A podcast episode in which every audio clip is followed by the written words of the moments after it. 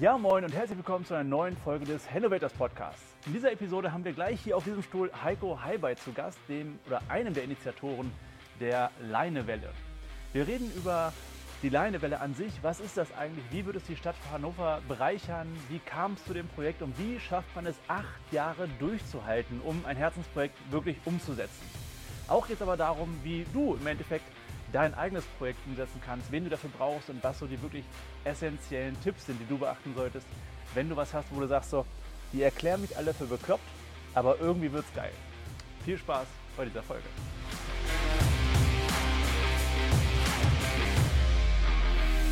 Ja, Heiko, schön, dass wir heute hier bei dir auf der Dachterrasse des Spandau-Projekts sein dürfen. Wir hatten ja schon mal eine Aufnahme und haben uns jetzt dazu entschlossen, anlässlich des äh, großartigen Meilensteins im Bereich der Leinewelle, machen wir das Ganze gleich nochmal. Erstmal herzlichen Glückwunsch dazu. Das war jetzt ja wirklich äh, der Durchbruch, auf den wir alle seit langen Jahren gewartet haben. Oh ja, es war wirklich äh, eine Erleichterung, jetzt endlich die Rechtssicherheit zu haben und endlich bauen zu können. Ja. Das ist schon, wenn man ein Projekt so viele Jahre lang vorantreibt, äh, auch ein besonderer Moment gewesen. Ne?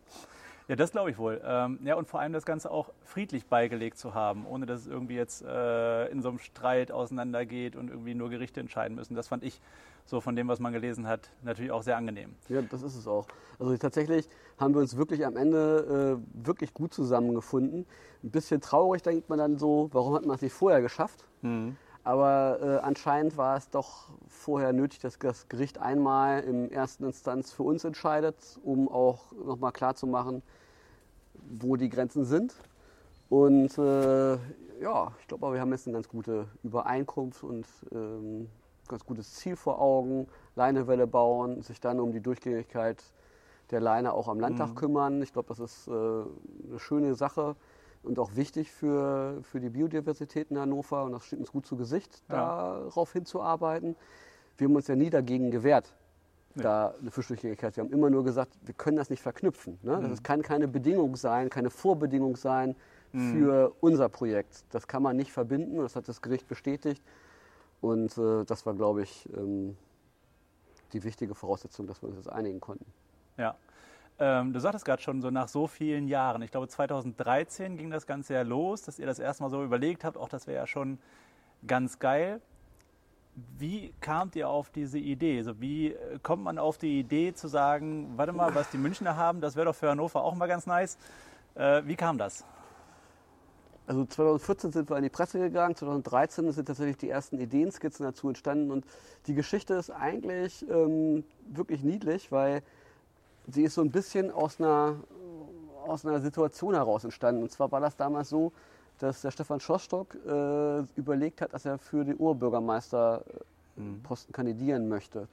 Und äh, ich war ja hier oder bin hier in der Nordstadt, in, in dieser Nordstädter Unternehmergemeinschaft ja äh, auch aktiv gewesen und bin dann zu so einer Gesprächsrunde, so einer Vorgesprächsrunde mal eingeladen worden, wo äh, kurz nach dieser Ankündigung, dass die Kandidatur ansteht, wo ich dann plötzlich in der Runde saß, neben mir saß Frau Doris Schröder-Köpf, äh, auf der anderen Seite saß jemand von der Gewerkschaft, keine Ahnung, ich kannte da keinen und saß dann da und äh, wusste auch nicht, was passieren sollte und dann kam die Frage äh, an die Runde, wenn ihr euch in Hannover was wünschen würdet, was wäre das?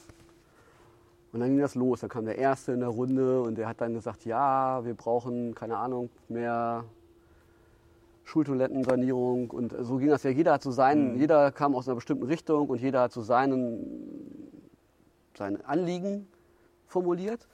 Und äh, ich saß da so als Gastronom, Unternehmer der Nordstadt, dachte so, ja, pff, eigentlich alles ganz schön an der Nordstadt und so, so was soll ich jetzt mir großartig wünschen? Und ähm, habe da so ein bisschen überlegt. Mein Schwager kommt ja aus, äh, aus München und äh, deswegen kenne ich natürlich den Eisbach und war da auch schon surfen und äh, hatte dann so irgendwie die, die Laune heraus, ich, so ein Surfspot in Hannover. Und dann habe ich halt äh, auf meinem damaligen Telefon, es gab es damals schon, tatsächlich im Internet äh, äh, ein kleines YouTube-Video vom Eisbach äh, gegoogelt. Und als ich dann an der Reihe war, habe ich das nur so, das, das Video gezeigt. Also das, das, das hätte ich gerne in Hannover. Das, das fände ich cool.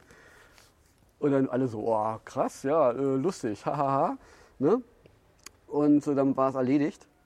Und nach dem Gespräch kam auch Stefan Schoster auf mich zu und sagte, hier, ne, übrigens die Idee, also sollte das möglich sein? Mhm. Wenn das, fände ich eine geile Idee, würde ich unterstützen. Und dann bin ich da raus und habe gedacht so, okay, puh, ja, gute Frage, ist das möglich? Ne? Mhm.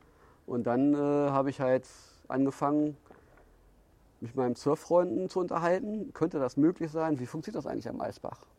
Was, was braucht man dafür? Ne?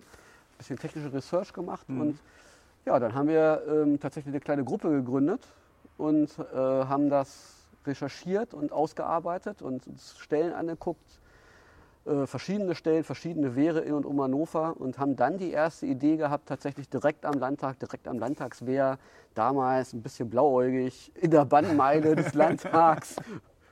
So, warum nicht? Ja. Schön surfen, haben die auch was zu gucken da, die Politikerinnen.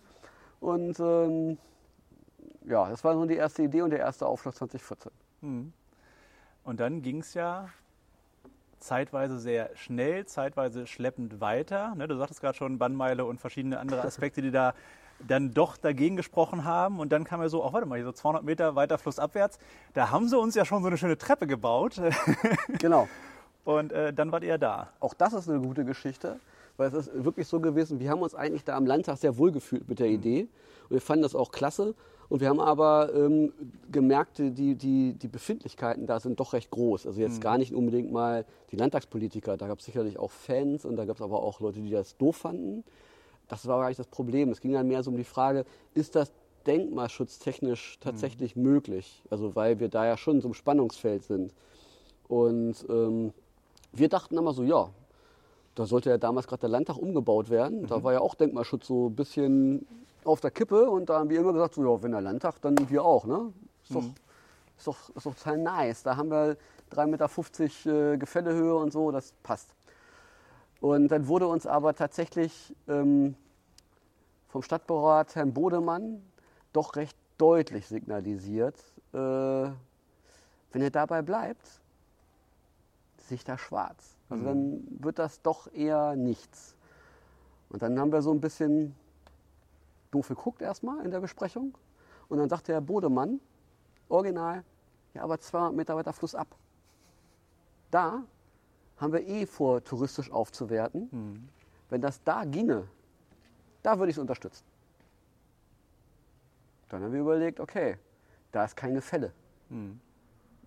Da können wir die Welle nicht machen. Wir brauchen ja diese natürliche Wasserkraftenergie, das sozusagen den Höhenunterschied von Oberwasser und Unterwasser. Das ist das, was man braucht, um eine Surfer zu entwickeln. Ne? Da kommt ja sozusagen die schießende, das Wasser schießt äh, die Schräge runter mit der Schwerkraft. Und dieses schießende Wasser prallt auf das quasi langsam fließende Wasser im Unterwasser, prallt da auf, es entsteht diese Welle, auf der man dann surfen kann. Und dann mussten wir uns überlegen, wie könnte das gehen? Und da war ich lustigerweise äh, kurz vorher auf einem Flusswellenforum gewesen äh, in München. Da gab's ja, gibt ja viele Initiativen, die das auch vorhatten. Und äh, dieses Flusswellenforum, da gab es einen Professor Aufleger, äh, Markus Aufleger, der äh, aus der Uni in Innsbruck war und der hatte ähm, ein Patent angemeldet auf eine, eine, eine Flusswelle, also eine, eine stehende Wellenkonstruktion, die quasi diese, diese Schräge, die man braucht, das schießende Wasser, äh, in der, im Winkel verstellen kann und unten auch den Kicker verstellen kann und auch in der Höhe verstellen kann, weil man dadurch, dadurch die meisten ähm, Abflusssituationen, also die meisten verschiedenen übers Jahr, es ist ja nicht immer gleich viel Wasser da, ne? die meisten Situationen einfach auch in echte, gute, surfbare Wellen umformen kann. Und dann haben wir den gefragt, ob das möglich ist mit seiner äh, Technologie, quasi aus einem ganz flachen Fluss. Also das ist natürlich eigentlich gedacht gewesen für ein vorhandenes Wehr, wo du so einen Meter Gefälle schon hast und wo Ja. du dann so, keine Ahnung, auf 1,30 hoch und wieder auf einen Meter runter, einfach um die verschiedenen Abflusssituationen im, äh, im Sommer, Winter, Frühjahr äh, abbilden zu können.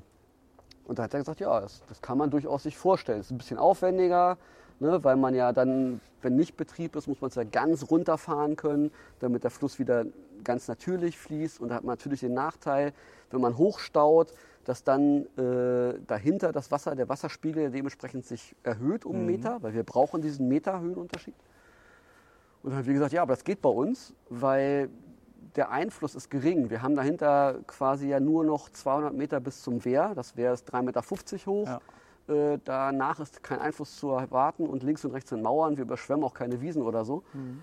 Und dann haben wir daran weitergearbeitet, an dem Konzept. Und ja, heute sind wir hier. Das Konzept ist äh, genehmigt. Ja. Äh, die Technik ist klar. Die, ja, die Firmen sind gefunden. Mhm. Jetzt geht's los. Jetzt geht's los. Und diese, diese Technik des Wehrs macht es ja auch relativ vielseitig. Kannst du da auch quasi die, ich sag mal, die Schwierigkeit sozusagen einstellen, die Geschwindigkeit der Welle, sodass es auch eben für Anfänger eine Möglichkeit wäre? Also die Geschwindigkeit kann man nicht beeinflussen. Man muss immer mit der Wassermenge arbeiten, die da ist. Mhm. Aber wir haben ganz viele Einstellungsmöglichkeiten, weil wir haben insgesamt etwas über 8 Meter, also 8,40 Meter ungefähr Wellenbreite. Mhm. Und wir unterteilen diese Breite in drei Bauteile, mhm. also drei gleiche Bauteile nebeneinander. Und das hat den Vorteil, dass wir einerseits die Welle shapen können. Also wir können quasi das mittlere Bauteil ein bisschen tiefer fahren, mhm. dann wird die Welle konkav oder ein bisschen höher fahren, dann wird die Welle konvex. Mhm. Also man könnte sie damit natürlich ähm, zum Springen oder zum eher Surfen, also verschieden steuern. Ja. Und man kann sie auch ein bisschen natürlich steuern, wie steil es ist und wie viel Gefälle mache ich. Mhm. Habe ich ein bisschen höhere Geschwindigkeit, kann ich ein bisschen steiler die Welle machen. Aber da ist man sehr abhängig vom Wasser. Der größte Vorteil ist für uns aber, dass wir die Breite ändern können. Also wir können mhm. quasi jetzt auf 2,70 Meter oder 5,40 Meter oder 8,40 Meter ungefähr ähm, surfen, mhm. weil wir halt immer ein oder zwei Wehre auch so hoch fahren können, dass nur über die anderen Wehre noch Wasser rüberläuft. Mhm. Und das war für uns die, das Wichtige, weil wir haben ja in den trockenen Sommermonaten nur so ein Mindestmaß an ja. Wasser. Und dieses Mindest, diese Mindestmenge ist äh, aus ökologischen Gründen geregelt, weil wir am schnellen Graben ja regeln. Also ja. oberhalb wird ja die Wassermenge verteilt auf zwei Flussarme. Und die soll immer 3,5 äh, Kubikmeter pro Sekunde mhm. betragen. Und wir haben immer gesagt, mit diesem Minimalwasser müssen wir auch im trockensten Hochsommer zumindest Surfunterricht geben können. Mhm. Weil es natürlich traumhafte Vorstellung ist, man hat hier Ferienpass ja. und man hat so Surfkurse für Jugendliche ja. im Sommer. Dann ist es vielleicht nicht so cool für dich oder für mich irgendwie, weil ja, auf so knapp drei Metern ist halt nicht zu springen. Man kriegt, mhm. beschafft nicht die Geschwindigkeit, um, um, zu springen. Das schafft man auf fünf Metern schon, aber nicht auf zweieinhalb, drei Meter. Mhm. Äh, aber man kann auf zweieinhalb Meter auf jeden Fall schon das Gleichgewicht lernen, so ein bisschen hin und her fahren lernen, das, was man als Anfänger braucht. Also, ja. das war uns immer wichtig, dass im trockensten Sommer Anfänger-Schulungsmöglichkeiten da ist. Ne? Und wenn dann im Frühjahr und Herbst so richtig Wasser läuft, die größeren Mengen, Winter, traumhaft, vier, fünf Leute nur im Winter. Ja, das, das, das wird schon geil. Aber du überschätzt mich da übrigens. Also ich bin ja Kitesurfer. Beim Wellenreiten bin ich tatsächlich noch ziemlich am Anfang. Ich habe auf Barbados vorletztes Jahr mal ein, äh, Anfängerstunden genommen, da beim äh, russischen Nationaltrainer witzigerweise. Aber im Wellenreiten bin ich tatsächlich noch Anfänger, von daher ist das eine Frage, die mich selbst auch interessiert. Du sagtest gerade schon, Anfängerkurse, ihr wollt ja auch den Verein gründen, das ist ja die Grundlage. Ne? Das Haben ja Verein schon gegründet. Oder der Verein ist schon da und es dürfen ja auch nur Vereinsmitglieder die Anlage im Endeffekt nutzen. Und Gäste. Und Gäste, und Gäste okay. Aber das ist ja auch eine schöne Möglichkeit, ähm, ich sage mal, auch Negativpresse zu vermeiden. Nicht, dass da irgendwer dann auf eigene Faust drauf geht, sich da dann fies verletzt oder was weiß ich nicht. Ähm also auf eigene Faust wird schon einfach aus äh, versicherungstechnischen Gründen nicht gehen. Deswegen, äh, wenn die Welle in Betrieb ist, wird es auch immer jemand geben, der verantwortlich ist für die Welle. Mhm. Und man muss sich auch anmelden. Ähm, auch als Vereinsmitglied muss man sagen, ich will dann surfen. Ne? Ja. Und äh, da muss man gucken, ob es dann auch geht, weil wir für die Wassermenge natürlich nicht garantieren können. Nee, ne? natürlich. Aber ähm, klar, das ist beaufsichtigt. Ne? Ja. Und äh, ist ein bisschen anders als am Eisbach, wo man genau. First Come, First Serve mäßig irgendwie ja. sich durchsetzen muss. ja, so, das ne? stimmt. Ja, das ist ja auch eine Möglichkeit eben dieser technischen Lösung, die genau. ihr ja habt, ähm, dass das überhaupt möglich ist. Und damit ja auch eine Bereicherung. Du sagtest gerade schon, Ferienpass ist eine Möglichkeit, aber auch touristisch ist es ja für Hannover sicherlich interessant. Hannover versucht ja mit der, oder hat ja im Endeffekt mit, der, mit dem, mit dem ähm, Neubau des Hohen Ufers ähm, ja schon den Bereich touristisch neu belebt mit der Stadtmauer, die eingezogen ist äh, und anderen Cafés. Ähm, da ist natürlich die Leinewelle eine schöne Möglichkeit, eben auch noch mehr Touristinnen und Touristen eben äh, in die Region zu kriegen oder in, die, in den Bereich der Stadt, sag ich mal so. Ja, es wird jetzt keinen Massentourismus geben deswegen, aber es gibt sicherlich äh, jede Menge Nerds in ganz Deutschland, die alle Flusswellen bereisen werden, die es gibt. Ne? Die gibt es ja jetzt schon. Leute, die sowas machen. Und es ist auch eine Menge interessierte Surfer, die aus München mal gucken kommen werden. Das wird es immer geben. Aber jetzt rechnen wir nicht mit Tausenden von Massentourismus. Ich glaube, das ist Nein. eine schöne, eine schöne ähm, Zuschauer-Attraction. Genau. Ne? Und ähm, das wird sicherlich für die Belebung, ist ein schwieriges Wort, aber für, die, für, das, für das Lebensgefühl Mhm. in der Innenstadt viel, viel mehr bringen, als es jetzt wirklich nur für die, die Surfer bringt. Es werden ein paar hundert Surfer, vielleicht ja. tausend Surfer in Hannover sein, die so davon profitieren, jetzt ganz Ja. konkret. Und dann eben Schüler, die es mal ausprobieren wollen Ja. irgendwann. Aber so für das Lebensgefühl bringt sowas einfach viel. Genau, das ne? Weil man es halt so, einen, so ein anderes Flair gibt. Man ist da in der U-Bahn, plötzlich steht da einer mit einem Surfbrett unter Arm. Ich meine, höre ich immer wieder, geht doch gar nicht. Aber ey, so ein Surfbrett für Flusswellen-Surfbrett ist keine 1,40 Meter lang und wiegt dreieinhalb Kilo und äh, das hast du einfach unterm Arm in der U-Bahn. Ne? Ja. Mit einem Rucksack auf dem Rücken, wo da ein Neoprenanzug drin ist und dein Umziehhandtuch und fertig. Ich meine, Hannoveraner U-Bahn hat man ja auch schon äh, Pappmaché-Kühe gesichtet, von daher warum nicht auch ein Surfbrett? Also das ist easy. ne? Und auch unterm Arm auf dem Fahrrad oder so. Also das ist, äh, das gibt schon ein Lebensgefühl. Es ist auch immer wieder trotzdem überraschend. Also auch wenn ich in München bin, trotzdem gucke ich immer hin, wenn einer mit einem Surfbrett unterm Arm auf dem Fahrrad vorbeifährt oder Ja. auf, auf dem Surfbrett unterm Arm auf dem Skateboard vorbeirollt, weil er auf dem Weg zum Eisberg ist. Das ist Ja. immer noch ein Hingucker, obwohl ich das Definitiv. selber mache. Ne? Und äh, ich glaube, davon können wir gerne mehr haben in Hannover. Also die Leinewelle wird jetzt die Innenstadt von Hannover nicht alleine schaffen Nein. zu beleben oder zu verändern. Aber es ist ein schöner Baustein. Und wenn wir uns das bewusst machen, dass das das ist, was wir brauchen, nämlich nicht kommerzielle Attraktionen, die einfach da sind, wo man, wo man, wo man zugucken kann, mitmachen kann, ähm, die man aber auch einfach nur im Vorbeigehen als, oh, das gibt es auch, wahrnehmen kann. Also sowas. Und das brauchen wir an anderen Orten ja auch. Ich meine, wir haben, starten jetzt den Innenstadtdialog, glaube ich. Und ähm, ich glaube, dass das grundsätzlich die Aufgabe von Städten ist, in den nächsten Jahrzehnten sich zu überlegen, wie möchte ich in so einer Innenstadt mich bewegen, leben, arbeiten, wohnen, ähm, aufhalten. Ich glaube, gerade diese Aufhaltequalität, sage ich mal, das ist was, womit man sich beschäftigen müssen wird, ähm, da ja nun viele Läden sicherlich auch auf Dauer vielleicht leer stehen werden und muss man da ja auch nach Alternativen suchen. Aber das ist natürlich jetzt im Moment zumindest nicht, nicht unser, nicht dein Job. Ähm, aber die Leinewelle und alles, was drumherum ist, wenn ich überlege, der Pedal Down, den wir gemacht haben, oder auch die Aktion vorletzten Sommer, wo wir, äh, ich weiß nicht mehr, wie viel Tonnen Müll es war, die wir da rausgezogen haben, Ja. äh, Mikrowellen, Fahrräder, da war ja alles dabei. Das hat ja auch für Aufsehen gesorgt und da hat man ja auch gemerkt, okay, sobald da was auf dem Fluss passiert, wird der Fluss auch stärker wahrgenommen und äh, es ist ja auch Begeisterung da. Da waren Kinder und auch Omas, die an der Straße standen und gewunken haben. Ähm, das ist ja auch dieser, dieses Surf-Lebensgefühl, was da so ein bisschen dann eben in diese Stadt Einzug hält. Genau. Das ist ja auch definitiv ähm, eine Bereicherung. Wann rechnest du damit, dass die erste Welle steht? Ach, das ist ganz bald. Wir haben das gut vorbereitet. Ähm, die Firmen sind alle verhaftet. äh, wir warten gerade noch ein bisschen Feedback ab, aber wir wollen auf jeden Fall dieses Jahr bauen. Mhm. Ähm, das dürfte auch im, ab Juni losgehen. Bin ich ziemlich optimistisch. Wir haben auch sehr gut vorgearbeitet, was die Finanzierung betrifft. Haben mit sehr vielen potenziellen Sponsoren ja schon LOIs, also Letter of Intents, unterzeichnet, lange im Vorfeld. Jetzt, wo die Rechtssicherheit herrscht, müssen wir natürlich da auch noch den letzten Schritt gehen und müssen die jetzt finalisieren, die Verträge. Aber da bin ich echt guter Dinge. Bisschen doof ist, äh, durch die Verzögerung jetzt von den letzten Angeboten der Firmen 2019 zur jetzigen Bauphase 2021 sind die Preise leider ein bisschen gestiegen. Deswegen mache ich jetzt hier mal Werbung ins Mikro. Äh, wir werden sehr wahrscheinlich ganz bald in den nächsten Tagen eine Spendenaktion starten.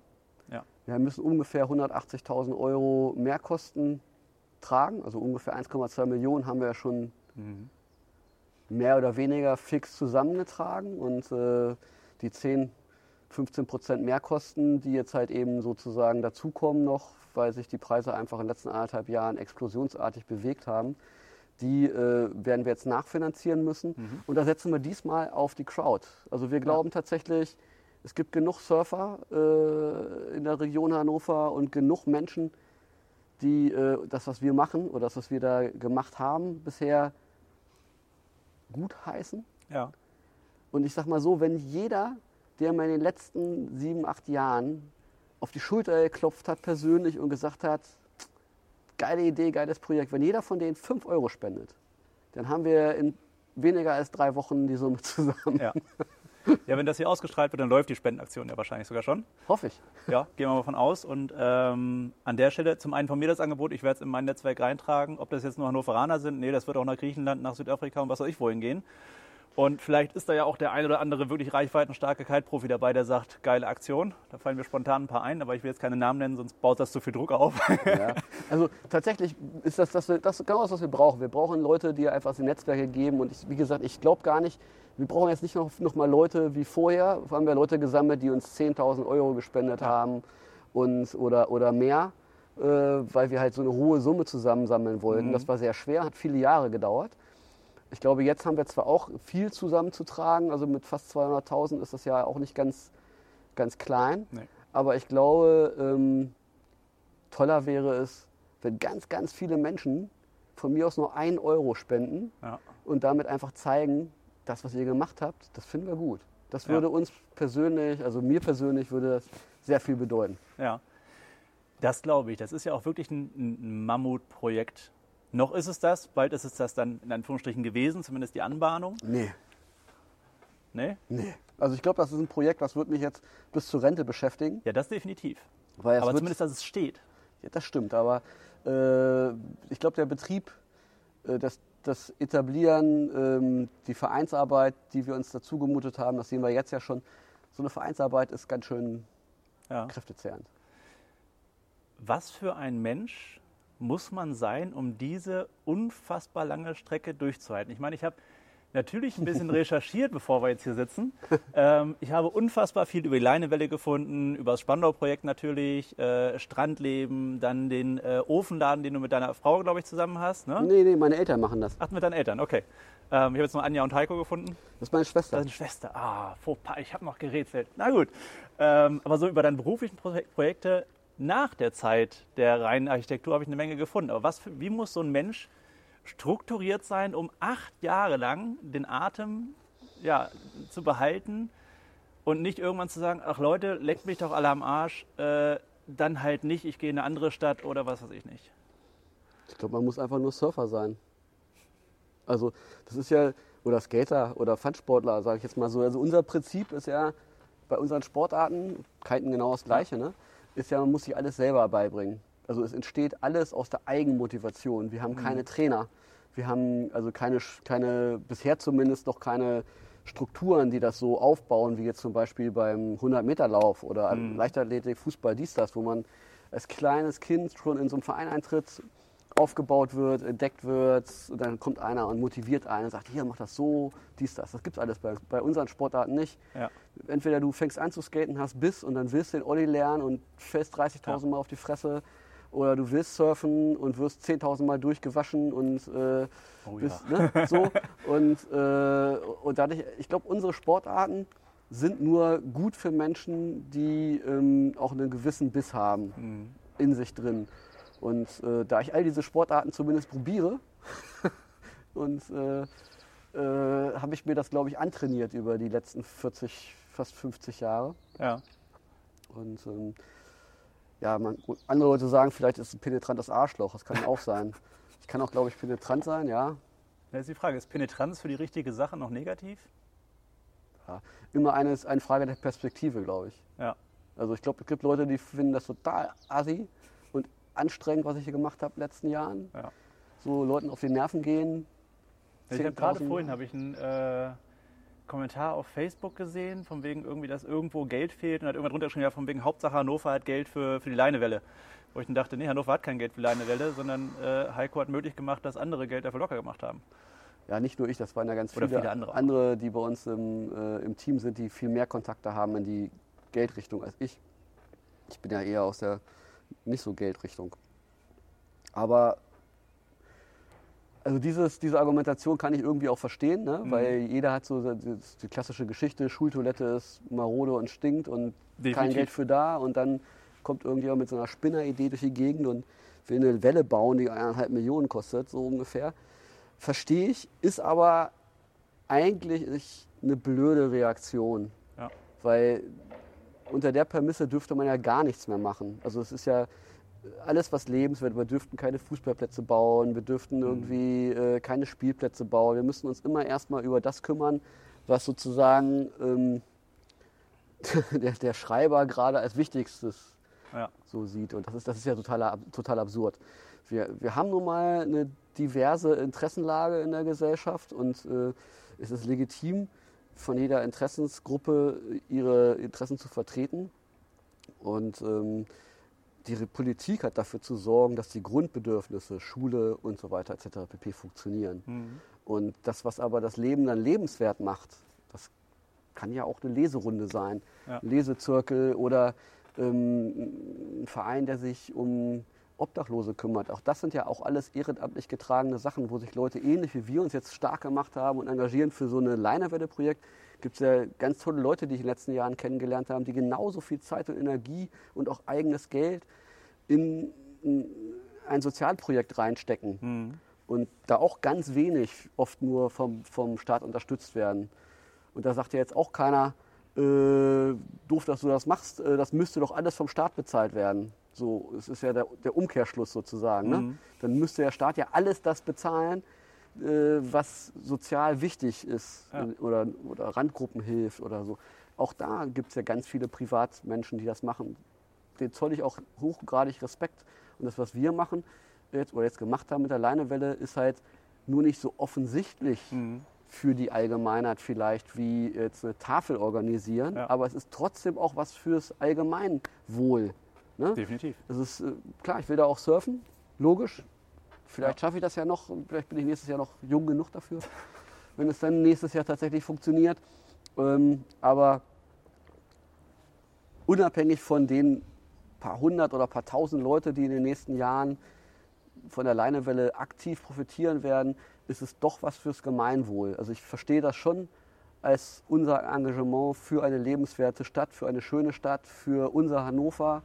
Ähm, ich bin gerne Hannoveraner und ich sehe das auch lokal patriotisch. Patriotisch. patriotisch.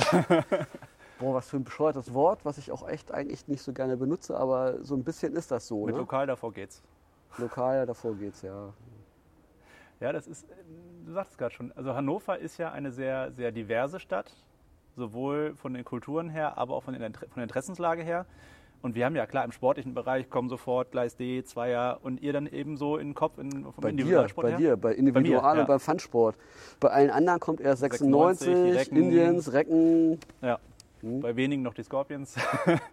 ähm, aber es gibt ja auch ganz viele, viele andere Möglichkeiten, sich selbst eben auch einzubringen. Nun bist du jemand, der ist ja nicht nur sportlich vielseitig interessiert, interessiert, sondern du bist ja auch einfach ein unfassbar präsenter Mensch, was dir ja auch meiner Meinung nach viel Freude macht, viel Energie auch gibt, eben auch was zurückzugeben. Ne, ob das jetzt der Verein Nordstadt erleben ist, wo du ja auch ähm, mit drin hinkst oder drin hängst auch noch. Ähm, dann, ob es hier das Spandau-Projekt ist, ob es die Bewirtung auf Faust ist, ob es die Festivals sind, äh, ob es die Agentur ist, in der du ja auch noch mit äh, drin bist, ähm, kann man ja gar nicht alles aufzählen. Schläfst du auch irgendwann mal? Ja, natürlich. Also sogar sehr gut. ähm, nee, also das, das, das klingt oder sieht immer so viel aus. Tatsächlich ähm, ist ganz viel ja davon nicht parallel. Mhm. Also aus vielen Sachen habe ich mich ja auch wieder rausgezogen. Also die, die, das Festival gibt es nicht mehr. Mhm. Ähm, bei der Faust bin ich jetzt gar nicht mehr involviert. Das macht Ach jetzt so. mein Partner Mhm. nur noch. Äh, ähm, und, und so ist es natürlich immer nur möglich. Man kann sich immer nur in, bestimmt, also in bestimmte Projekte und man muss ähm, gute Mitarbeitende haben, die dann äh, bestimmte Sachen auch eigenverantwortlich übernehmen. Also ich Mhm. sag mal so, ähm, über das Tagesgeschäft muss ich mich aktuell in keinem von den gastronomischen Betrieben kümmern, weil dafür gar keine Zeit da ist. Ja. Aber äh, trotzdem werde ich damit ja in Verbindung gebracht. Aber keiner erwartet ja von mir, dass ich im Spandau hinterm Tresen stehe oder in der Küche Ja. arbeite. Ne? Da, das ist ja nicht das, was ich da mache. Insofern erklärt das so ein bisschen diese Vielzahl von Projekten, mit denen ich verbunden bin, die ich meistens ja initiiert habe und mitentwickelt habe. Und ich musste aber auch in den letzten 20 Jahren lernen, dass man die loslassen muss. Mhm. Also äh, es gab eine Zeit, da war ich echt kurz vom Burnout, weil ich halt so für mich auch immer dachte, ich muss das alles genau mitentscheiden und muss auch dann, und dann hat man immer das Gefühl, so, also als penetranter Typ wie ich, hat man natürlich auch immer das Gefühl, ich hätte das besser gemacht. Ne? So, äh, ah, wieso habt ihr das denn so gemacht? Ich hätte das so und so gemacht. Und das ist echt ein schwieriger Lernprozess, äh, festzustellen, dann auch einfach mal nicht zu sagen. Mhm. Ist einfach, ist trotzdem gut gewesen, hat irgendwie funktioniert, habe ich nicht selber gemacht. Ja. Ich hätte es auch ein bisschen anders gemacht, aber einfach anzuerkennen, ey, andere machen das auch echt gut Mhm. und nur so läuft das. Ne? Und ja. Ähm, ja, so geht das dann. Hast du eine, eine Vision, irgendwas, wo du sagst, okay, wenn ich das mal erreicht habe, dann ist geil, dann kann ich auch aufhören, dann reicht's? Das Problem ist, mit dieser diese Vision habe ich ganz oft. Also diese Vision habe ich schon, äh, als wir vor 17 Jahren das Spandau gegründet haben, gedacht, so wenn das erstmal fünf Jahre gelaufen ist, ne, dann, oh, ah, schön hier Liegestuhl und so. Aber es kommen ja immer wieder Ideen. Und das ist halt, ähm, klar, also was, seitdem ich äh, Vater geworden bin vor 14 Jahren, ist es deutlich ruhiger geworden mit den Ideen. Also man hat sich schon dann auch zurückgenommen und, und so. Und ich glaube auch jetzt so Leinewelle, wenn ich das äh, die nächsten fünf Jahre noch irgendwie weiter vorantreibe, was ja bestimmt noch muss ich Das etablieren, ne? sein, ja. So, aber schon, ich würde schon ganz gerne auch noch mal wieder mehr reisen, so wie früher. Also jetzt nicht wegen Corona, sondern tatsächlich muss man sagen, so während der Studentenzeit war ich viel unterwegs. Ich habe als Surflehrer gearbeitet. Ich äh, war jeden Winter äh, für mindestens sechs Wochen in, in Kapstadt zum Training. Ja, ich habe ja Windsurf-Wettkämpfe auch Ja. gefahren und, und, äh, und so Sachen und fand das immer wichtig und habe das auch gerne gemacht, woanders mal zu leben für eine Zeit lang. Und eigentlich seitdem äh, mein Sohn in der Schule ist, ist das quasi weg. Also in der Mhm. ersten Klasse haben wir es noch einmal gemacht, für vier Wochen im Winter nach Kapstadt abzuhauen. So ab der zweiten Klasse war das irgendwie nicht mehr so cool. Ja. Und ähm, das geht ja auch nicht über Weihnachten und Neujahr, ist viel zu teuer. Das kannst du ja eigentlich nur im Januar bringen, ne? so, äh, wenn die Preise da um die. Hälfte gepurzelt sind. Ja. Ne? Und das geht jetzt ja schon äh, seit acht Jahren nicht mehr. Ne? Mhm. Dieses Jahr Und- könnte es vielleicht gehen. Wenn Distanz lernen, ist es ja egal, wo er sitzt. Aber jetzt kommst du ja gar nicht rein. Und ehrlich gesagt willst du auch gerade nicht da sein. Also Nee, das stimmt. so, äh, das ist in Südafrika gerade auch nochmal eine Klasse anders als bei uns hier gerade. Ja, das stimmt. Eine Freundin von mir war äh, neulich da, ihr Lebensgefährte ist äh, Südafrikaner und sie hatte dann das Problem, wieder zurückzukommen, weil sie brauchte einen weniger als 48 Stunden alten Test bei Ankunft und sie hat in Südafrika einfach keine, kein Labor gefunden, was so schnell eben den den Test überhaupt entwickelt hat. Und, aber naja, ähm, ja, es wird natürlich auch eine Zeit nach Corona geben da freuen wir uns drauf. Ähm, ich freue mich drauf, dich dann wieder unser erstes Treffen äh, in Wiedesande am Strand mal wieder zu treffen. Das wäre schön. Unsere gemeinsame Leidenschaft, einer Lieblingsorte. Ich kite Ähm, jetzt auch. ja, da bin ich mal gespannt. Ich habe letzten Sommer tatsächlich äh, äh, in den Sommerferien angefangen. Ähm, ich habe mich da immer so ein bisschen gegen gewehrt, weil ich ja schon so, so lange Windsurfe, also 30 Jahre Windsurfen, da äh, auch auf einem relativ guten Niveau. Ja. Ähm, da fällt es einem schwer, was Neues in der Welle anzufangen. Und Wellenreiten und Windsurfen hat sich nie gebissen, weil das Nee. eine geht nur bei Wind äh, in der Welle und das andere Ist bei wenig Wind besser, ist, ja. bei, ist bei wenig Wind einfach besser. Deswegen habe ich Kiten immer ausgeblendet, aber jetzt ist mein Knie ja äh, operiert.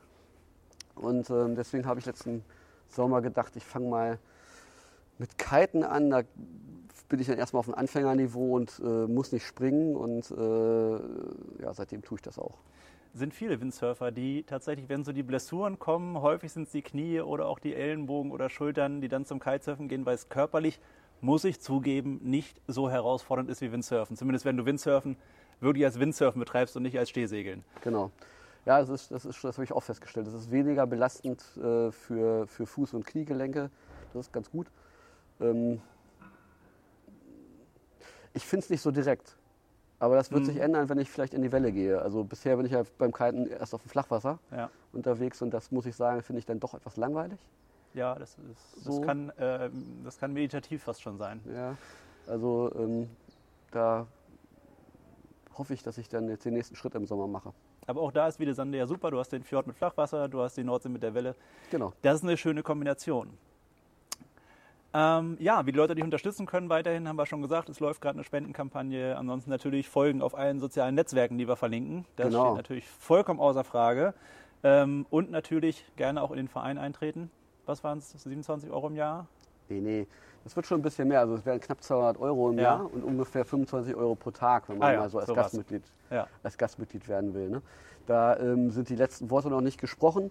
Ähm, Nürnberger Dauerwelle, sagt euch das was? Mhm. Die sind ja tatsächlich jetzt ein Stück weiter als wir. Die waren immer ähnlich schnell, haben Ja. jetzt aber schon angefangen zu bauen Ah. äh, vor uns und ähm, sind insofern schon ein ganzes Stückchen weiter in dieser betrieblichen Geschichte. Und wir werden uns ganz eng mit denen abstimmen, weil es ist Mhm. auch ein Verein, die wollen es auch so günstig wie möglich machen. Und äh, diese Organisation, die haben wir gerade besucht und ich glaube, das ähm, wird man sich eingestehen müssen, es wird nicht unter 25 Euro am Tag, beziehungsweise unter 200 oder 250 Euro im Jahr. Ja. Äh, als Mitgliedsbeitrag wird man das wahrscheinlich nicht machen können. Ja. Aber es ist ja eigentlich immer noch Es günstig verglichen mit vielen anderen Sachen. Definitiv. Und halt mal was, was eben nicht so normal ist, was man nicht überall machen kann. Wenn jetzt jemand unserer Hörer ähm, sagt, ich habe da auch so eine fixe Idee, welche drei Tipps würdest du ihm mit auf den Weg geben? Also die, die erste, der erste Tipp ist, such dir auf jeden Fall äh, ein Team von mindestens drei, besser fünf guten Freunden, wovon jeder irgendwas mitbringt, was ähm, der andere nicht hat. Also der eine vielleicht bringt nochmal so Designerfahrung mit, der andere Ingenieurswissen, der dritte irgendwie gute Kontakte zu finanzstarken Firmen oder so. So, das sind so drei Grundvoraussetzungen, glaube ich, also zumindest wenn man sowas wie eine Welle planen will. Das zweite, der zweite Punkt, den man sich klar machen muss, einfach in dem Moment, wo man das Projekt losgeht, man muss einen langen Atem haben. Wer denkt, man kann irgendwas in der Art innerhalb von drei Jahren oder so durchbringen, der ist auf dem Holzweg. Also allein das Genehmigungsverfahren, zumindest wasserbaulich, immer eher sieben Jahre. Ne? haben wir jetzt auch gelernt. Ist auch bei allen anderen Projekten so gewesen. Ne? Alle Flusswellenprojekte hat keiner bisher angefangen zu bauen unter sieben Jahre. Ja, krass. Und ähm, der dritte Punkt, den man sich vielleicht nochmal so auf die Fahne schreiben sollte, ist, ähm, ja, also dass, dass, man, dass man so eine, so eine, dass man sich wirklich vergewissert, ist das das, wofür ich brennen möchte. Also weil das kostet viel Kraft. Mhm. So dieses Warum, was man ja immer so hört, liest, dass das klar ist. Das Ja. ist halt, Warum mache ich das? Ne? Ja. Und die Frage hast du gar nicht gestellt, warum ich das mache. nee, wollte ich aber. Äh, und das ist, äh, das ist jetzt zum Abschluss quasi. Ich habe es tatsächlich natürlich gemacht, weil ich selber surfen will. Aber auch tatsächlich haben wir es alle immer, gedacht, das ist doch was, was, was für unsere Kinder. Also wir haben damals Mhm. ne, tatsächlich gedacht, für unsere Kinder so alt sind wie jetzt, dann können die dann da, ist perfekt für Jugendliche. Jetzt wird es ein bisschen später, Ja. aber klappt immer noch. Und ich glaube, das ist ein, das ist was, äh, was für so Teenager besonders gut Definitiv. geeignet ist. Ne? Die können da lernen, Gleichgewicht, Koordination. soziales Ja. Competition miteinander, also auch so, ne, wie geht man miteinander um, gerade im Ja. Line-Up sind das so Sachen, die sind halt wirklich interessant, wie sich das selbst organisiert, Selbstorganisation. Ja. Und ähm, das war immer so eine Idee, so vor acht Jahren, ey, da war mein Sohn halt noch so klein, ne? Mhm. Da war das doch, da war das doch ein Traum und jetzt ist er eigentlich schon in dem Alter, wo, er- wo es genau passt und vielleicht klappt es ja noch. Ja, mit Sicherheit. Also dann ist er 15. Wenn er dann nicht schon mal andere Interessen hat wieder, ne? Das ist jetzt schwer noch zu steuern. Ja, das stimmt. Ich glaube, ich habe euch vor, vor letzten Sommer, glaube ich, äh, im Skatepark am, am Güterbahnhof gesehen. Kann das sein? Ja, ja, ja. Wir gehen auch ab und zu zusammen skaten. Und, äh, aber für, für Surfen habe ich ihn noch nicht begeistern können. Wer weiß. Was kommt, das kommt. Ja. Was nicht kommt, das kommt nicht. Was auf jeden Fall kommt jetzt, ist die Leinewelle. Ja. Und hoffentlich eine ganze Menge äh, Spenden noch, dass ihr dann auch vielleicht so ein bisschen Puffer habt. Das ist ja auch immer nicht schlecht. Was auch auf jeden Fall kommt, ist unsere nächste Folge. Aber in dieser Folge hatten wir Heiko Haibei zu Gast. Vom, von der Leinewelle, vom Spandau-Projekt und vielen anderen spannenden Sachen. Und ja, Heiko, vielen Dank für die Zeit, vielen Dank für die Gelegenheit. Ja, danke, dass ich kommen durfte. Gerne. Ja, eigentlich sind wir gekommen. Aber okay. Ja, das, äh, danke, dass ich in euren, in euren Podcast kommen durfte und hier Immer für mich Werbung, äh, für, für unser Projekt Werbung machen durfte. Das Immer wieder gerne. ist- Ja, Als nächstes machen wir einen Außentermin mit den Leinewelle. so machen wir das. Heiko, Bam.